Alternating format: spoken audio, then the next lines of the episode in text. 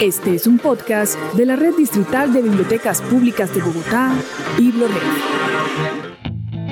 Relatos en decibeles. Luego de recibir las indicaciones de doña Carmenza, la guardia de seguridad de la sala general, Margarita se sentó incómoda cerca de un señor que roncaba.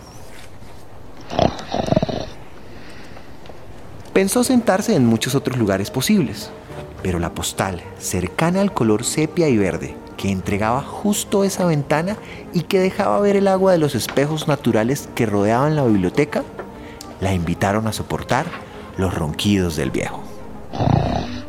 Al pasar la primera página del segundo capítulo, se dio cuenta que el señor de los ronquidos había desaparecido. Acostumbrarse a sus ronquidos no había sido fácil. Pero entonces, ¿a quién había sentido a su alrededor? ¿Dónde está? ¿Qué se hizo?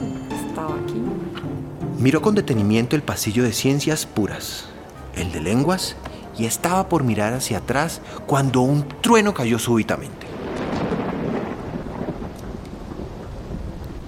Las luces de la biblioteca se apagaron y un viento frío le recorrió los tobillos, erizándole la piel. Pensó en irse. Sin embargo, la textura de la página entre sus dedos y las letras que tenía enfrente la tentaron y se quedó. Volvió su mirada sobre el libro con determinación, respiró y leyó la siguiente frase. Me cuesta trabajo saber qué cosas he soñado y cuáles me han sucedido. Mis afectos se reparten entre fantasmas de la imaginación y personajes reales y entre fantasmas reales y personajes de la imaginación. Escuchó Margarita. Margarita rió inocentemente ante el comentario como un acto reflejo, como cuando vio tropezar al tipo de gafas junto al carrito que vende cafés a la entrada de la biblioteca. Margarita giró su cuello para ver la cara del atrevido intruso. Al fondo del pasillo, Bella, la bibliotecaria, ordenaba el estante de la sección de arte.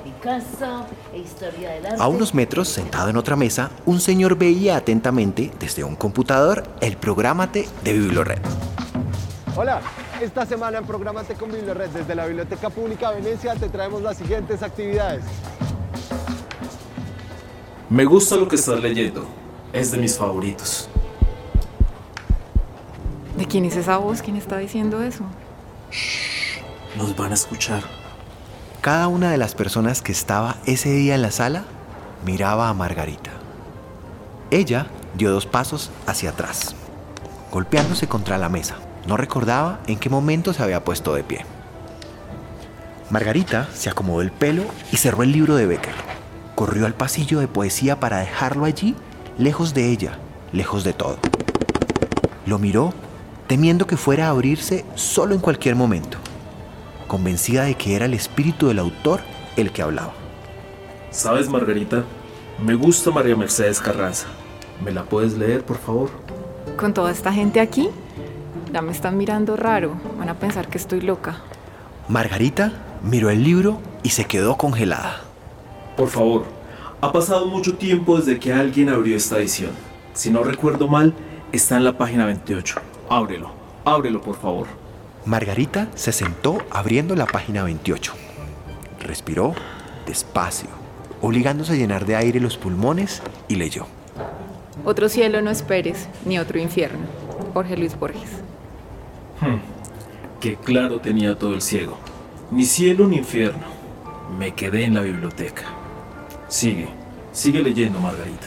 Margarita, animada, se levantó de la silla y fue hacia los estantes. Tomó un libro y otro libro y otro libro, y otro libro, y otro. Tal vez o nunca, entre las paredes de este cuarto, la pola salabarrieta tose, lagrimea, en resumen, se asfixia. Tanta muerte por la libertad y el orden para terminar en una patria boba, hecha entre chiste y chanza. Y más que nada por usted, ojos, oídos, nariz y garganta, detenidos en un aire de otro siglo, cuando la tierra era plana. Mm, ¿Cómo me acuerdo el día en que mi tío vino a buscar libros sobre tierraplanismo? Mm, Si estuviera vivo, me burlaría de él todo el día. Margarita se rió, esta vez menos aterrada, esta vez entregada al delirio, esta vez pensando en que quizás también los fantasmas quieren que alguien les lea.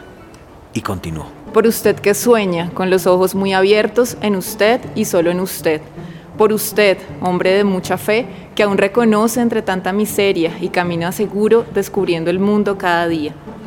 Por usted, que ahora protesta, porque Colombia está contra la pared, pero la corrala más durmiendo entre tanto olor a Colombia. Esa loca que habla sola, se golpea contra las tapias y cree que alguien la puede curar. Y más que nada, usted, a quien lo único que interesa ahora es la cosecha de melocotones en Singapur. Y desde entonces, Margarita decidió que leería en voz alta. Margarita, vuelve pronto. Escucha todos nuestros podcasts en la sección Biblored de mi casa, disponible en www.biblored.gov.co.